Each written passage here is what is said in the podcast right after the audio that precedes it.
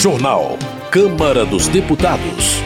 Deputados homenageiam vereadora Marielle Franco em plenário. Projeto enviado pelo governo cria dia de enfrentamento à violência política. Sessão solene lembra luta de Marielle e cobra punição de culpados.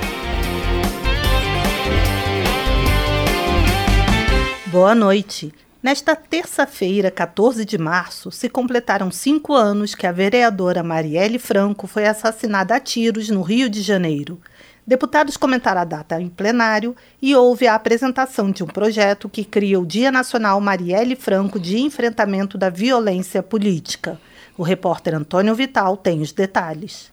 Cinco anos depois do assassinato da vereadora Marielle Franco, no Rio de Janeiro, o governo federal enviou ao Congresso o projeto de lei que institui 14 de março como Dia Nacional Marielle Franco de Enfrentamento da Violência Política de Gênero e Raça. Marielle e o motorista que a conduzia, Anderson Gomes, foram executados a tiros na noite de 14 de março de 2018, no bairro do Estácio, no Rio de Janeiro. Ela tinha acabado de sair da instituição Casa das Pretas, onde deu palestra para jovens sobre a importância das mulheres negras ocuparem os espaços de poder. Marielle, moradora da favela da Maré, foi eleita com quase 47 mil votos para a Câmara Municipal do Rio de Janeiro e seu mandato foi marcado pela defesa dos direitos humanos e por denúncias de abusos policiais. Na justificativa para a criação da data, o governo afirma que o assassinato de Marielle é um retrato da violência contra mulheres negras no país. Cinco anos depois, estão presos por suspeita de envolvimento no crime o policial militar reformado Rony Lessa, apontado como autor dos disparos, e o ex-policial militar Elcio Queiroz, acusado de dirigir o carro usado na execução. Mas os mandantes não foram identificados e deputados e deputadas cobraram justiça no plenário da Câmara, como disse a deputada Benedita da Silva, do PT do Rio de Janeiro. Como uma parlamentar que morei 57 anos da minha vida na favela, não poderia deixar de lembrar Marielle Franco no dia de hoje. Como temos feito há cinco anos. Quem mandou matar Marielle? Foi uma execução e não teve outro motivo senão motivo político. A deputada Dandara, do PT de Minas Gerais, também homenageou Marielle. O presidente Lula fez um importante gesto. Apresentou o projeto de lei para a gente ter o dia de enfrentamento à violência política de gênero, como o dia 14 de março, dia Marielle Franco. Para que nunca nos esqueçamos que o Brasil é um dos países mais perigosos para os lutadores de direitos humanos. Aqui, quem luta por direitos, por igualdade, por justiça, corre sérios riscos de vida. A bancada do PSOL, mesmo partido de Marielle, apresentou requerimento para que o projeto do governo tramite junto com proposta parecida. O projeto, apresentado por 10 deputados do partido, institui 14 de março como Dia Nacional das Defensoras e Defensores de Direitos Humanos, também como homenagem a Marielle. O deputado Tarcísio Mota, do PSOL do Rio de Janeiro, que era amigo de Marielle, defendeu o legado da vereadora. Marielle é semente que já está germinando por aí com tantas companheiras, com tantas mulheres, com tantas pessoas que, inspirados por Marielle ou indignados por sua execução, não se calaram, porque os mandantes, aqueles que arquitetaram a execução de Marielle, isso eles não podiam ganhar e nisso eles foram derrotados, porque eles queriam nos impor medo. O projeto dos deputados do PSOL, que também institui 14 de março uma data para homenagear Marielle Franco, já está pronto para ser votado no plenário da Câmara. Da Rádio Câmara, de Brasília, Antônio Vital. Delegado Paulo Bilinski, do PL de São Paulo, defende a criação também do Dia Nacional da Memória das Heroínas da Pátria, em homenagem à professora Eleide Abreu Silva Batista. Deputado Paulo Bilinski lembra que Eleide morreu em 5 de outubro de 2017 após salvar 25 crianças de um incêndio criminoso em uma creche em Janaúba, no estado de Minas Gerais. O congressista afirma que o sacrifício de Ellen como era conhecida a professora, não pode jamais ser esquecido. Homenagem. Uma sessão solene em homenagem à vereadora pelo Rio de Janeiro, Marielle Franco, também foi realizada na Câmara. A repórter Lara Rage acompanhou a sessão e tem os detalhes. A sessão solene em homenagem a Marielle Franco na Câmara dos Deputados foi marcada pela pergunta: Quem mandou matar Marielle? A vereadora da cidade do Rio de Janeiro e seu motorista Anderson Gomes foram executados no dia 14 de março de 2018. Nascida na favela da Maré, Marielle era negra, bissexual e ativista dos direitos humanos. Para um plenário lotado, o ministro dos Direitos Humanos e da Cidadania, Silvio de Almeida, reiterou o compromisso do governo de que o assassinato seja desvendado e os mandantes sejam punidos. Ele avalia que não é possível o país superar seus maiores problemas históricos, como desigualdade, autoritarismo e racismo, sem desvendar o assassinato de Marielle. Punir os mandantes desse assassinato é, antes de tudo, passar um recado muito claro para todos aqueles que ameaçam defensores de direitos humanos, ambientalistas, que ameaçam as comunidades indígenas, os quilombolas, que ameaçam parlamentares, especialmente as mulheres que esses covardes gostam de ameaçar. Para a ministra da Igualdade Racial e irmã de Marielle, Aniele Franco, dar resposta sobre os mandantes do crime é uma forma de luta contra a violência política que atinge as mulheres pretas. Os nossos corpos, por estarem aqui hoje, todos os corpos pretos, todos os corpos de mulheres negras aqui presentes, por estarmos vivas, já é um ato político. Enquanto a gente não responder quem mandou matar a Mari, a gente segue com essa democracia fragilizada. E eu realmente espero que a gente não tenha que ficar mais cinco anos para esperar alguma resposta dos mandantes.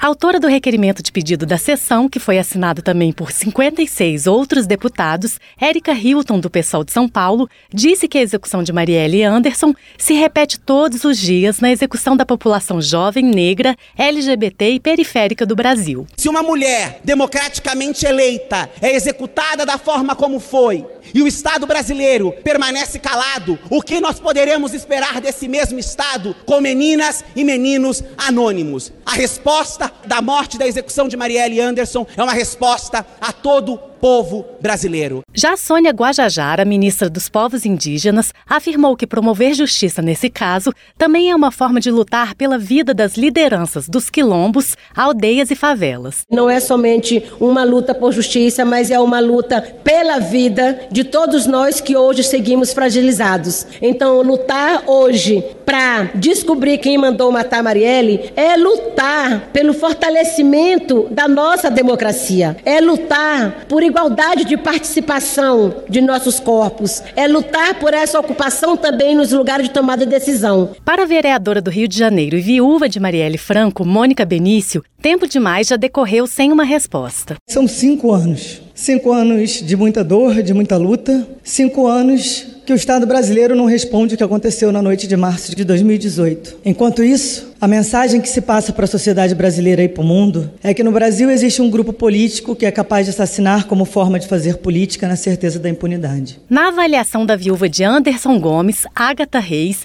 a demora na solução do caso é inaceitável e é um insulto à memória de Anderson e Marielle. A sessão também contou com a presença de representantes de organizações da sociedade civil, como o Movimento Negro Unificado e a Fundação Lauro Campos e Marielle Franco. A fundação é responsável pela exposição Marielle Franco nesse lugar, que traz uma amostra do acervo biográfico da vereadora e acontece na Câmara dos Deputados. Uma das obras da exposição é um poema da escritora Conceição Evaristo em homenagem a Marielle, que foi lido no plenário pela deputada Célia Chacriabá, do PSOL de Minas Gerais. Da Rádio Câmara de Brasília, Lara Raj. Chico Alencar, do PSOL, lembra os cinco anos dos assassinatos da então vereadora do Rio de Janeiro, Marielle Franco, e de seu motorista Anderson Gomes o parlamentar afirma que, apesar de terem sido presos os dois executores, a polícia ainda não conseguiu identificar os mandantes do crime. Chico Alencar destaca a importância de continuar lutando pelos ideais que Marielle Franco defendeu em vida, como justiça, igualdade e enfrentamento contra a violência e o ódio que ameaçam a sociedade brasileira. Guilherme Boulos, do PSOL de São Paulo, também pede esclarecimentos sobre quem mandou matar a ex-vereadora. O deputado exige justiça e pede que o governo Lula encabece uma investigação isenta sobre o caso. Segundo Guilherme Boulos, os dois acusados de matar Marielle e que já estão presos pelo crime têm relação direta com o ex-presidente Bolsonaro ou com alguém de sua família. Lindbergh Farias, do PT do Rio de Janeiro, acredita que uma investigação isenta do Ministério da Justiça sobre o assassinato de Marielle Franco irá revelar a associação do ex-presidente Bolsonaro ao crime. Na opinião de Lindbergh Farias, Jair Bolsonaro teria saído do país antes de deixar a presidência da República porque estava com medo de ser preso pelos crimes que cometeu. Jorge Sola, do PT da Bahia, homenageia Marielle Franco e cobra a punição dos responsáveis pelo crime. O deputado afirma que há indícios de que a família Bolsonaro tinha envolvimento com um grupo que assassinou a vereadora. Jorge Sola observa também que a venda da refinaria de Mataripe, na Bahia, para um grupo árabe foi efetivada por um preço muito abaixo do seu valor real e questiona o ex-presidente Bolsonaro pela negociação. Tadeu Venere, do PT do Paraná, reclama que, mesmo após todo esse tempo, ainda não foram esclarecidas questões cruciais sobre o caso Marielle Franco, como quem matou e quem mandou matar ela e o seu motorista Anderson. Tadeu Venere ressalta que no Paraná já foi aprovada a lei que define 14 de março como o Dia Nacional de Combate à Violência Política contra as Mulheres. Ele pede que, independentemente de ideologias partidárias, não seja desqualificada a imagem de Marielle Franco, mulher negra que construiu a vida na periferia do Rio de Janeiro e inspirou tantos outros cidadãos. Raymond, do PT do Rio de Janeiro, afirma que o mandante do assassinato de Marielle Franco queria calar a voz das minorias, pois, segundo o deputado, a ex-vereadora colocou a sua vida em favor das mulheres, dos pobres e dos favelados. Raymond também frisa que não vai descansar enquanto não for revelada a identidade de quem mandou matar Marielle Franco e o motorista Anderson Gomes. O deputado acusa Bolsonaro de ser amigo dos criminosos envolvidos e afirma que, por isso, o caso ainda não foi totalmente esclarecido. Helder Salomão, do PT do Espírito Santo, também presta homenagem à vereadora e ativista dos direitos humanos Marielle Franco. Na opinião do deputado, é correta a decisão do governo Lula de federalizar as investigações sobre o caso. Helder Salomão também comemora o reajuste do valor da merenda escolar anunciado pelo governo federal. Ele destaca a importância de uma alimentação de qualidade para a segurança alimentar de milhões de crianças do país. Saúde. Otone de Paula, do MDB, questiona a decisão da Secretaria de Saúde do Rio de Janeiro de colocar organizações sociais na gestão do Hospital Geral de Nova Iguaçu e da nova maternidade Mariana Bulhões, sem licitação. Os contratos somam 184 milhões de reais, destaca o deputado. O Tony de Paula avalia que o modelo de contratação, além de gerar preocupações sobre a transparência do processo, tirou profissionais altamente capacitados da direção dos hospitais. Messias Donato, do Republicanos do Espírito Santo, registra o pré-lançamento da Frente Parlamentar contra a Sexualização Precoce. O deputado destaca que durante o evento foi discutido o abuso infantil. Messias Donato questiona a possibilidade de cirurgia de mudança de sexo em adolescentes menores de 18 anos.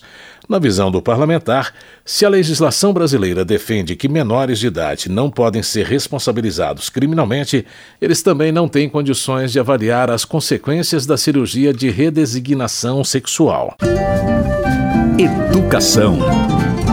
Durante reunião com representantes do Instituto Federal de Educação, Ciência e Tecnologia da Paraíba, Luiz Couto, do PT, informa que recebeu o livro Transcender é Humanizar, referente à gestão de 2014 a 2022, e conheceu a programação de desenvolvimento da instituição. Luiz Couto informa que já participou da implantação dos 21 institutos federais na Paraíba e garante que seu mandato fará todos os esforços para ampliar o investimento e a contribuição na educação do Estado. Economia.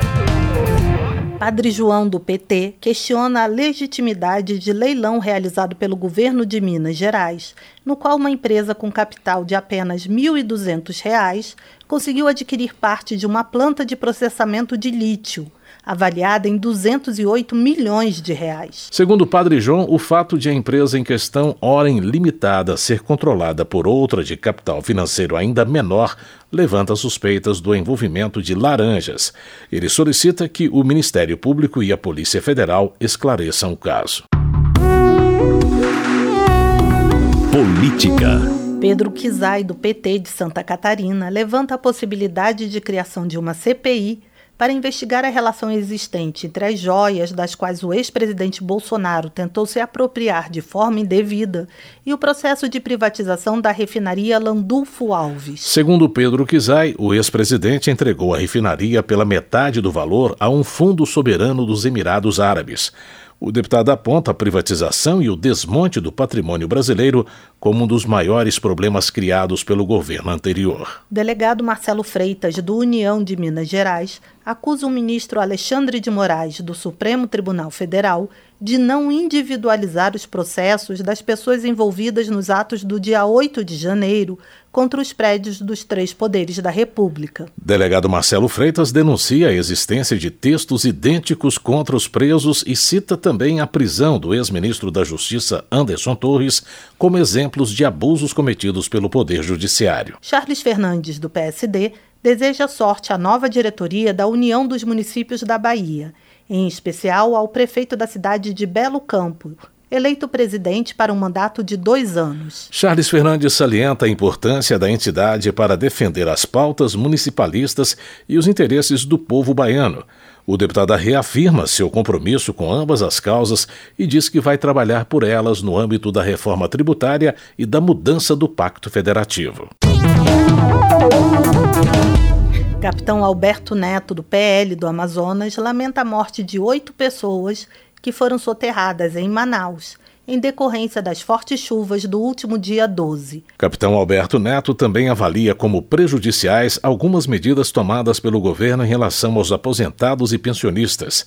Ele cita a cobrança indevida do imposto sindical, a suspensão do crédito consignado para quem tem o benefício especial à pessoa com deficiência e a redução artificial da taxa de juros dos consignados. Segurança Pública. General Girão, do PL, chama a atenção para uma onda de ataques organizada por facções criminosas em várias cidades do Rio Grande do Norte. Na visão do parlamentar, o governo estadual já demonstrou ineficácia para lidar com a situação. Ele pede que o Executivo Federal promova alguma intervenção para proteger a população. General Girão acusa a gestão estadual de desvalorizar os profissionais da segurança pública e acrescenta que a falta de investimentos no setor vem destruindo a infraestrutura policial potiguar ao longo dos anos. Trabalho. Alexandre Lindemeyer, do PT, relembra a questão do trabalho escravo, que se tornou tema recorrente nas últimas semanas, com a descoberta de trabalhadores em situação análoga à de escravidão no Rio Grande do Sul. Alexandre Lindemeyer ressalta que no próximo dia 1 de maio, a CLT, Consolidação das Leis de Trabalho, completará 80 anos. O parlamentar gaúcho ressalta, entretanto, que nos últimos anos foram retirados direitos e precarizadas as relações de trabalho. Agricultura. Ayrton Faleiro, do PT do Pará, defende o fortalecimento da agricultura familiar, que atualmente já é responsável por mais da metade dos alimentos consumidos no país. Ayrton Faleiro lembra que até 2030 essa demanda deve subir em 30% e que por isso é preciso preservar e ampliar os territórios de produção e facilitar o acesso a financiamentos públicos para o setor. José Medeiros, do PL de Mato Grosso, critica o discurso do presidente Lula na 52ª Assembleia Geral dos Povos Indígenas de Roraima. Na avaliação do deputado, o presidente mentiu ao falar sobre demarcação de terras e ainda agrediu o agronegócio brasileiro. José Medeiros lamenta o recuo no preço das carnes em fevereiro deste ano. O deputado explica que a queda de mais de 1% nos valores foi efeito da suspensão de exportações à China pelo registro de caso atípico de mal da vaca louca. Marco Brasil, do PP do Paraná, reafirma seu compromisso em defesa dos rodeios. Segundo o deputado, a prática segue uma série de normas técnicas estabelecidas pelo Ministério da Agricultura que visam garantir o bem-estar dos animais envolvidos na prática. Marco Brasil também defende a pavimentação de 1.200 quilômetros de estradas rurais no interior do Paraná. De acordo com o parlamentar, a medida é importante para escoar a produção dos pequenos agricultores e trazer ainda mais desenvolvimento para o Estado. Termina aqui o jornal Câmara dos Deputados, com trabalhos técnicos de Everson Urani e apresentação de José Carlos Andrade e Mônica Tati. Uma boa noite para você. Ótima noite. A Voz do Brasil retorna amanhã. Você ouviu A Voz do Brasil. Boa noite.